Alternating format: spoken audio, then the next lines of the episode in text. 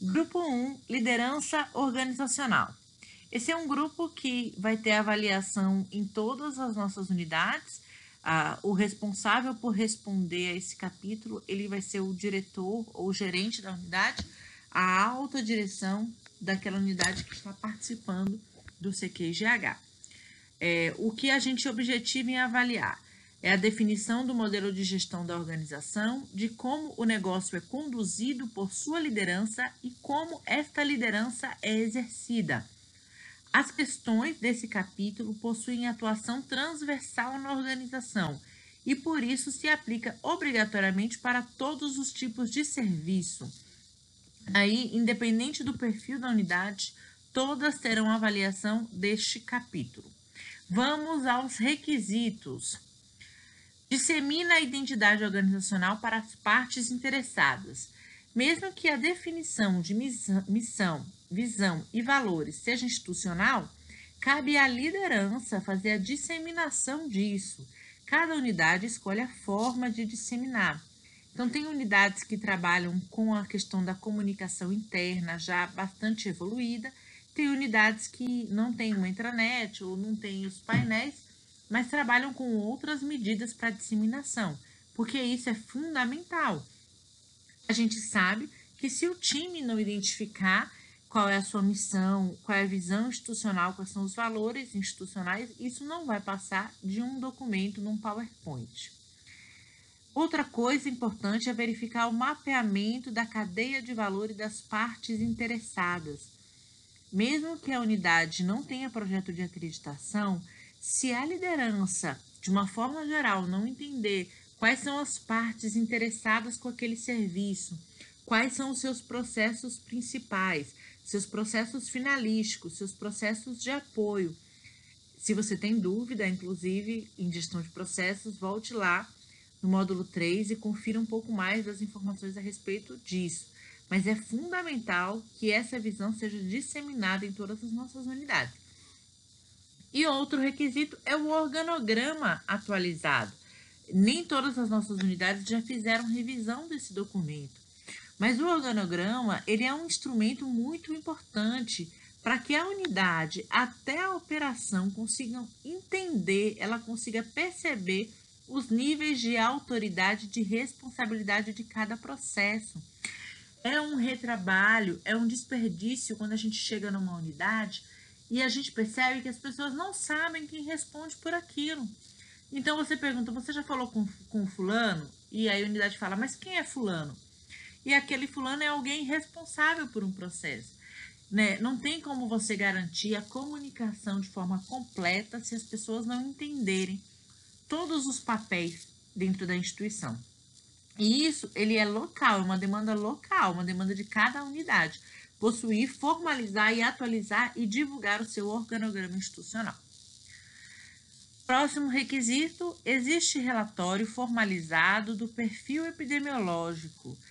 Fazer uma análise, um estudo do perfil epidemiológico é obrigação da unidade, de todas as nossas unidades. Todos precisam entender qual é o perfil de paciente que aquela unidade atende. E o atendimento, a elaboração de protocolos, a elaboração de condutas clínicas, ela deve sempre ser voltada para o público que aquela unidade atende. A patologia de maior prevalência daquela unidade. E isso a gente obtém após é, o estudo do perfil epidemiológico. Pode acontecer de você, avaliador, chegar numa unidade e ao pedir o perfil epidemiológico seja respondido com algo do tipo: aqui o nosso perfil é de pacientes ortopédicos.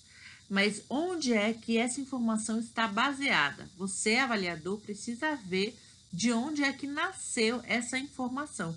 Inclusive porque pode ter sido este o perfil da unidade no passado e hoje já não ser.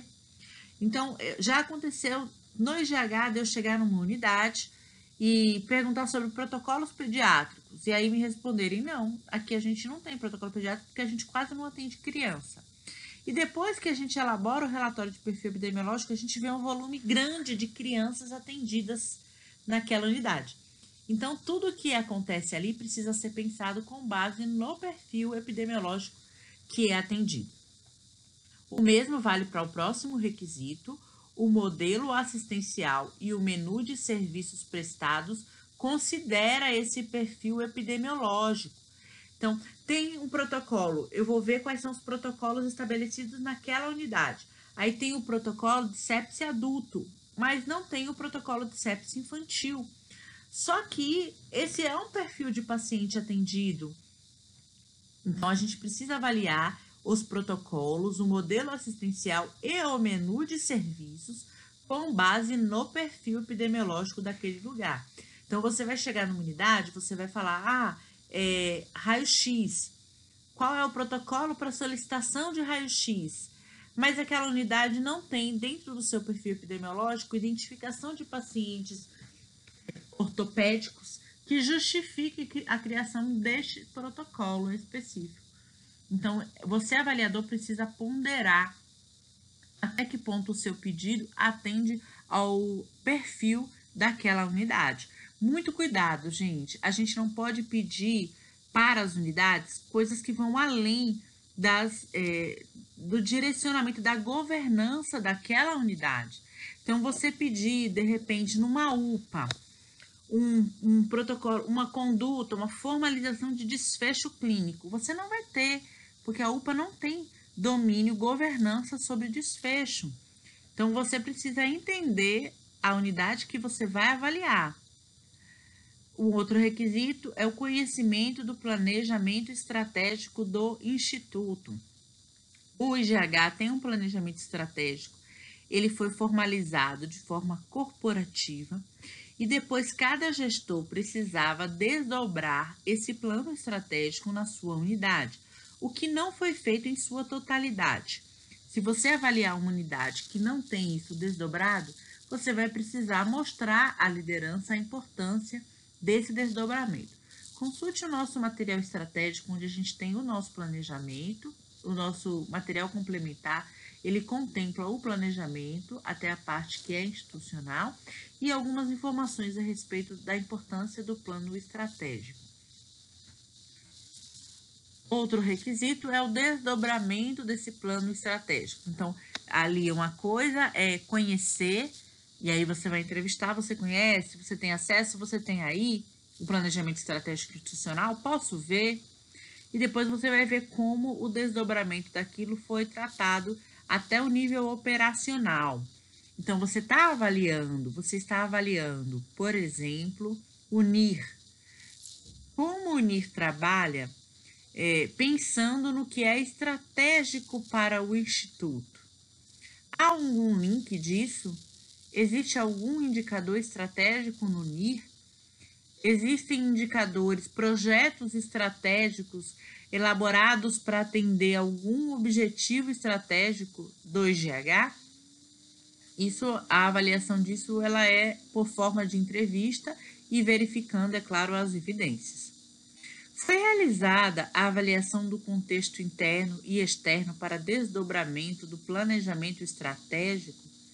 Nós recomendamos, utilizamos de forma institucional a ferramenta análise de SWOT, que é uma ferramenta onde nós é, avaliamos o ambiente interno e externo da organização.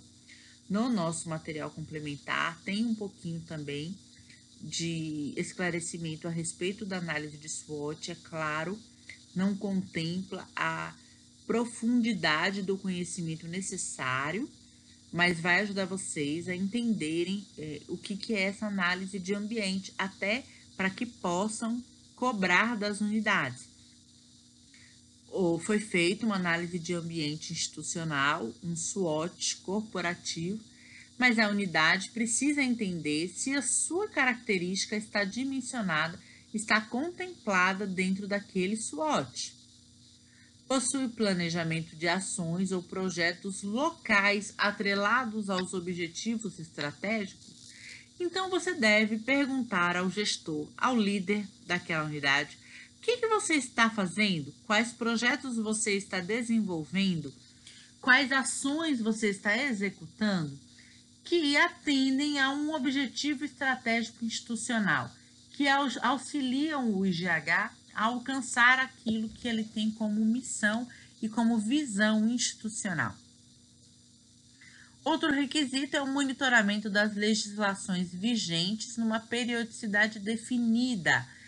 É, entenda como o líder ele tem acesso questão, às questões de mudanças da legislação, principalmente assistenciais. Então, as condutas, as legislações assistenciais, elas mudam muito e elas mudam com muita frequência. Como a gente garante que aquela unidade, que vínculo, que ferramenta aquela unidade usa para saber se está atendendo, se está adequada a um, aos requisitos legais.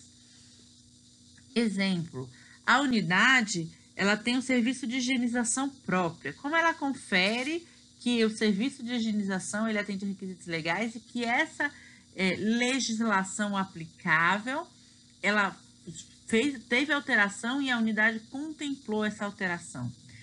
É, você vai numa unidade e quando você vai avaliar o programa de gerenciamento de resíduos, você vê que ele está baseado numa RDC é, antiga e é uma legislação que teve alteração. Então, essa revisão, a unidade já está com todos os seus processos baseados na nova RDC 222 ou não? ou ainda está baseando seus processos em legislação antiga. Às vezes a gente vê até no próprio PGR a citação do PGR, porque acontece do PGR ser muito Ctrl-C, Ctrl-V, infelizmente, aí ela está citando ainda lá a RDC 306, que é uma RDC já obsoleta. É, isso precisa ser avaliado, qual é a ferramenta que o líder tem para saber se os seus processos estão adequados à legislação vigente. Ah, Renata, mas isso é responsabilidade do líder? Claro, muito. Só é responsabilidade do líder saber se o seu processo é adequado ou não é adequado. É, atende à legislação ou não atende à legislação, atende aos requisitos do contrato ou não atende os requisitos do contrato.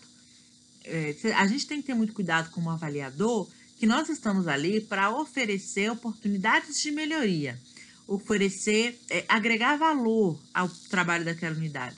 E isso vai contemplar também levar o líder a esse raciocínio de que a gestão da unidade completa, o domínio sobre seu contrato, o domínio sobre a legislação, o domínio sobre o seu serviço, ele deve existir independente da formação daquele gestor. Outro requisito, os protocolos assistenciais estão de acordo com o perfil epidemiológico e social da unidade.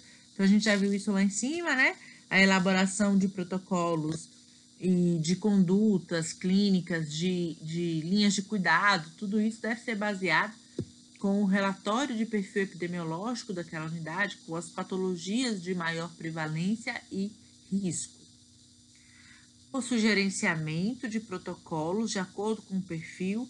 Então, não é só implantar é, eu falo muito isso para as unidades que estão em projetos de acreditação, nível 1 da ONA, que nível 1 da ONA é implantar. Então, é implantar protocolo, é escrever protocolo, é treinar, claro, né? Você vai implantar, você vai treinar e formalizar aquele protocolo e se atende nível 1. Mas nós aqui no CQGH vamos além disso. Então, a gente quer ver o gerenciamento, que é implantar, treinar e gerenciar e monitorar resultados. Então, você vai perguntar quais são os protocolos gerenciados da sua unidade, gestor. É, ele vai te dar uma relação de três, quatro, cinco protocolos e você precisa ver os resultados, os indicadores que são alcançados com aquele protocolo. Então, todo protocolo gerenciado tem que ter indicador, senão é um protocolo que pode até estar implantado, mas ainda não está gerenciado. Existe evidência de acompanhamento e controle de comissões obrigatórias e apoio à gestão. É, existe uma infinidade de comissões obrigatórias para boa parte das nossas unidades. A gente trouxe aqui um slide, é, acho que é o próximo slide, já definindo quais são as comissões mínimas que você vai ter que ver com base numa régua mínima dos nossos contratos. Mas é claro que você vai ter que avaliar isso a depender do perfil de unidade, né? É, existem comissões obrigatórias para todo o perfil de unidade e algumas são obrigatórias especificamente para um perfil característico de unidade. E isso vai, ser, vai precisar ser ponderado ao avaliar, mas quem tem a responsabilidade de garantir que tudo aquilo está funcionando, gente? A liderança.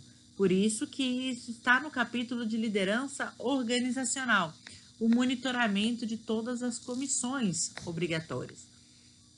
A gente relacionou aí algumas e é, vamos passar para vocês e elas estão inclusive relacionadas na própria plataforma do CQGH, que é a plataforma GELC, que vocês vão ter no módulo 6, vão ser apresentados à plataforma. Comissão de controle de infecção hospitalar, é, tem que ter, algumas unidades têm o serviço, o SCIH, é Serviço de Controle de Infecção Hospitalar, e algumas unidades não têm o serviço, tem a comissão. Todas as unidades têm um profissional responsável por cuidar do controle de infecção hospitalar. E é, a gente precisa entender até quando a liderança impacta e apoia esta comissão e esses processos e, e essas ações do controle de infecção hospitalar. Nós teremos um capítulo específico para tratar controle de infecção hospitalar aqui no capítulo 5, tá? Núcleo de segurança do paciente. Algumas unidades têm um enfermeiro de segurança do paciente.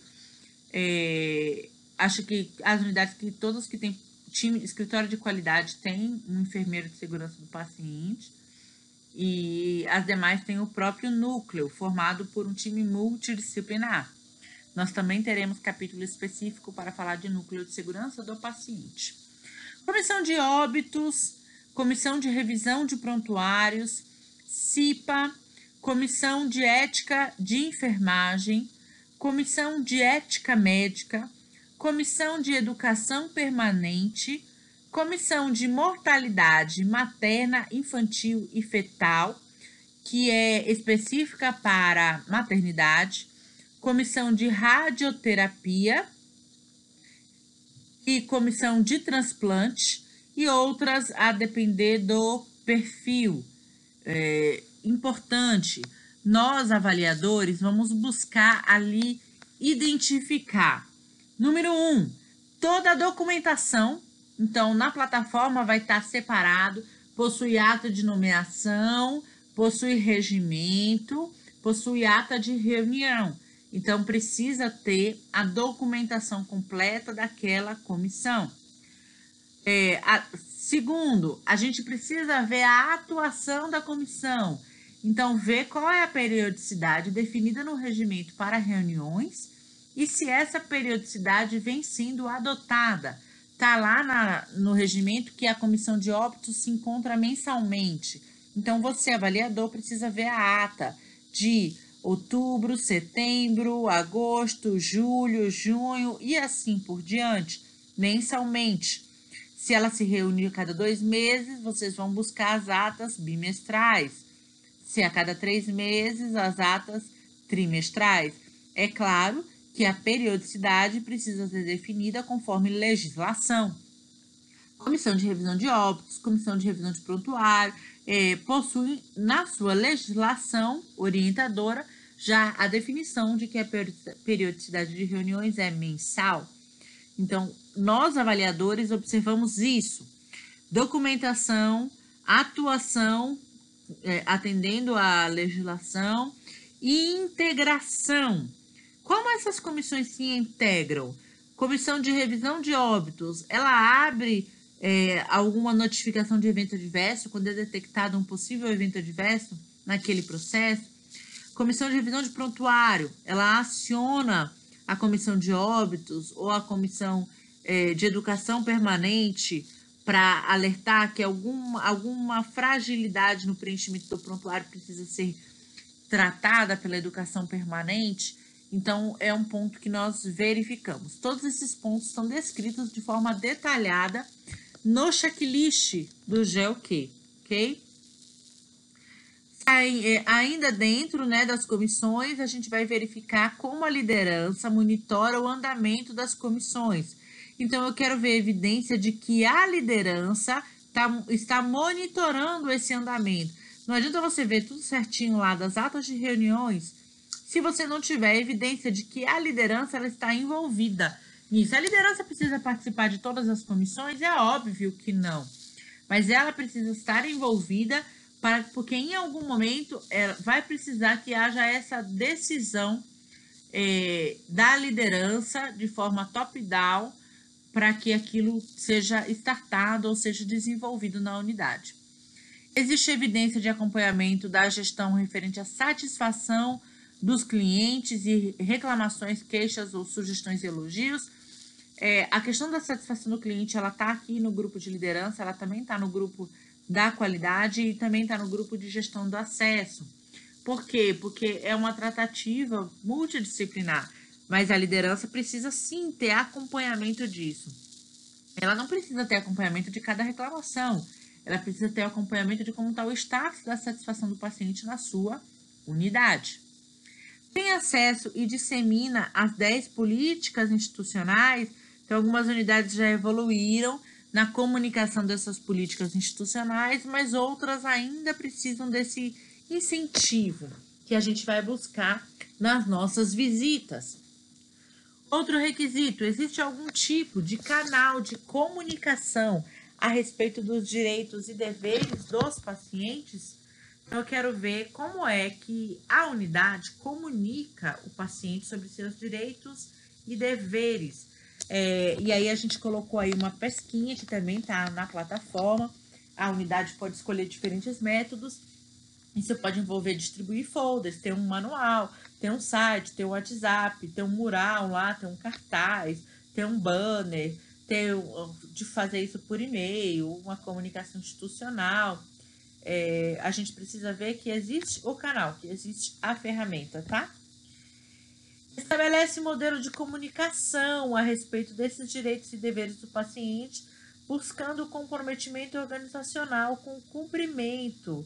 Então, é, este modelo, uma coisa é ter o um modelo, outra coisa é ter o um canal. Você, avaliador, vai buscar as duas frentes. Tem um modelo definido sobre como o cliente reclama, onde ele reclama, vai para quem, quem trata, quando a gente dá feedback para o paciente. Então, dá feedback para o paciente que reclama, pergunta lá para o gestor: cadê suas reclamações de agosto? Pega aquelas reclamações e vê como é, como é que eu sei que essas reclamações foram tratadas. Ah, tá aqui a resposta. E como é que eu sei que esse paciente teve feedback? Ele recebeu retorno? Porque isso é fundamental e é inclusive um indicador estratégico. Nós precisamos, de forma é, amostral, verificar se isso vem de fato acontecendo. Acompanhe os riscos corporativos. É, tem muitas unidades que acham que gestão de risco é só risco assistencial. Então, é só ver risco de queda, risco de flebite, risco de alergia, mas não é isso. E os riscos institucionais? Na liderança, a gente vai avaliar os riscos institucionais. Como você, Pedrinho, faz para trabalhar os riscos jurídicos da sua unidade, os riscos financeiros, se o contratante não pagar, como os riscos estão tratados, os riscos de imagem, se um paciente viralizar uma informação negativa, uma mídia negativa é, e a gente precisa entrevistar para ver. Quando você ouvir de um gestor, não, eu não trato isso, isso é com a matriz, isso é com a qualidade, ou isso é com o setor jurídico que tem que tratar os riscos jurídicos. Então, você vai sinalizar no seu checklist essa não conformidade. Por quê? Porque o risco precisa ser tratado na unidade. Se ela vai envolver outros setores corporativos, ótimo mas a unidade precisa ter uma contingência, precisa ter barreiras, precisa ter ações para monitorar e impedir uh, os efeitos desses riscos. E, lembrando que a gente falou muito de riscos no nosso módulo 4. Se você ainda tem dúvidas sobre riscos institucionais, volta lá um pouquinho, dá uma olhada é, que você vai entender melhor que tipo de monitoramento a gente precisa fazer aqui. A gente vai buscar aqui. É claro que eu estou passando com vocês os checklists para vocês entenderem o que está contemplado lá no GeoQ, mas essa, a, a, o fluxo de auditoria ele envolve um time multidisciplinar com diferentes conhecimentos. Então, você vai ter ali alguém da qualidade para também avaliar, também ponderar se as ferramentas utilizadas atendem ou não ao que é preconizado de forma institucional. Existe a definição do método, o método de acompanhamento, avaliação e classificação por criticidade da manifestação dos pacientes e acompanhantes. Então, é, todo o tratamento das manifestações de pacientes e acompanhados, ela, esse tratamento é feito acompanhando o tipo de a classificação daquela reclamação. Então, todo mundo é tratado igual ou tem um método separado para o que é crítico? Estabelece sistemática para acompanhamento e desenvolvimento de fornecedores. A gente tem uma gestão de fornecedores avaliada lá no capítulo da, de compras, isso tá lá. Só que tem um pedaço da gestão de fornecedores que é feito na unidade. Então a gente precisa entender lá na unidade se o, gestor ele tem esse conhecimento e ele conduz esse processo. Então, é feito o gerenciamento disso como? Da gestão do fornecedor. Como a unidade desenvolve esse monitoramento? Outro requisito é: estão sendo monitorados todos os indicadores institucionais? Existe um book de indicadores institucionais. Ele está disponível aqui no nosso material complementar e você pode fazer uma leitura para entender que tipos de resultados devem ser mensurados nas unidades. Mas isso precisa ser feito com muita atenção. Às vezes, aquela unidade não está monitorando o indicador e isso está sendo acompanhado pela sua diretoria. Então, nesse caso, a gente vai pedir para ver onde está registrado, né? Qual é o plano de ação. E tem indicador que a unidade está monitorando e ela não está atingindo a meta. Não bater meta não é uma não conformidade. Então, se você não está batendo meta, você precisa estabelecer um plano de ação. Se aquele plano não foi eficaz no primeiro mês, você precisa de um plano novo no segundo mês. O que nós, avaliadores, estamos julgando ali é que há uma atenção constante às métricas e resultados. Que aquilo não fica, é, ah, não bate a meta nunca e deixa lá perdido. O gestor ele tem responsabilidades e compromissos com as metas institucionais. Existe ata de reunião entre o gestor da unidade e o time imediato é, para tratar os resultados dos indicadores. Então, como é que aqueles resultados eles são desenvolvidos na unidade? O gestor ele tem que ter a, o alinhamento disso junto com o seu time. Ele não pode responder, ele não pode levantar o número cadastrar o número, responder pelo número, gerar plano de ação, ver a eficácia sozinho. Porque ninguém faz nada sozinho. Então, a gente precisa avaliar na nossa visita como o gestor envolve o seu time, porque lembra que a gente está visitando aqui e indicando as práticas de excelência? Uma das práticas de excelência é esse engajamento do time nas, ah, nas avaliações e nos resultados que foram alcançados. Existe plano de ação para indicadores não atingidos. Então, se o indicador não for é, atingido, eu falei aqui, não é não conformidade, não bater meta, mas quando eu não bato meta, como é que eu desenvolvo aquilo? Tem um plano de ação para aquilo? É isso que a gente quer ver. Quando uma meta não for atingida, você, avaliador, tem que pedir o plano de ação. Você não tem que pedir que a meta esteja atingida 100% dos meses. É, você precisa pedir é, o plano de ação para os meses em que o resultado não foi satisfatório. Isso vale para tudo, para todos os processos, sejam gerenciamento de protocolos ou gerenciamento de indicadores institucionais. Sistemática para apoiar o uso racional de recursos financeiros, ambientais, de insumos e de pessoas. Hoje o IGH não trabalha com a prática orçamentária, mas cabe à liderança apresentar qual é a sistemática que ela utiliza para garantir o controle do uso dos recursos, sejam eles financeiros, de pessoas, de insumos, é, como é que a liderança faz gestão disso. Isso vai envolver, inclusive, o monitoramento dos custos, que você também vai precisar avaliar. A, é, a unidade obrigatoriamente tem que ter gestão de custos, centro de custos, trabalhar com gestão por cento de custos? Não. É, isso é um método. e cada unidade tem um método. A gente precisa avaliar é qual é o método que aquela unidade utiliza. O que ela não pode, o que não tem nada a ver com prática de excelência, é ela não ter nenhum método, ela não ter nenhuma prática e responder que ah, ela faz gestão do contrato. O contrato está positivo, ok. Se o contrato está negativo, ela corta custo. Isso não é fazer gestão de excelência.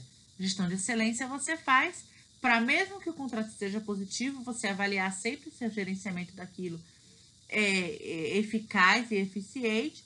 E se ele está negativo, as condutas também precisam ser tratadas é, a rigor para minimizar o impacto dessa negatividade no plano financeiro daquela instituição, daquela unidade. Existe análise crítica para apoiar, para evidenciar que o gestor daquela unidade monitora a situação financeira e que há também instrumento hábil para apoiar o processo de tomada de decisão institucional.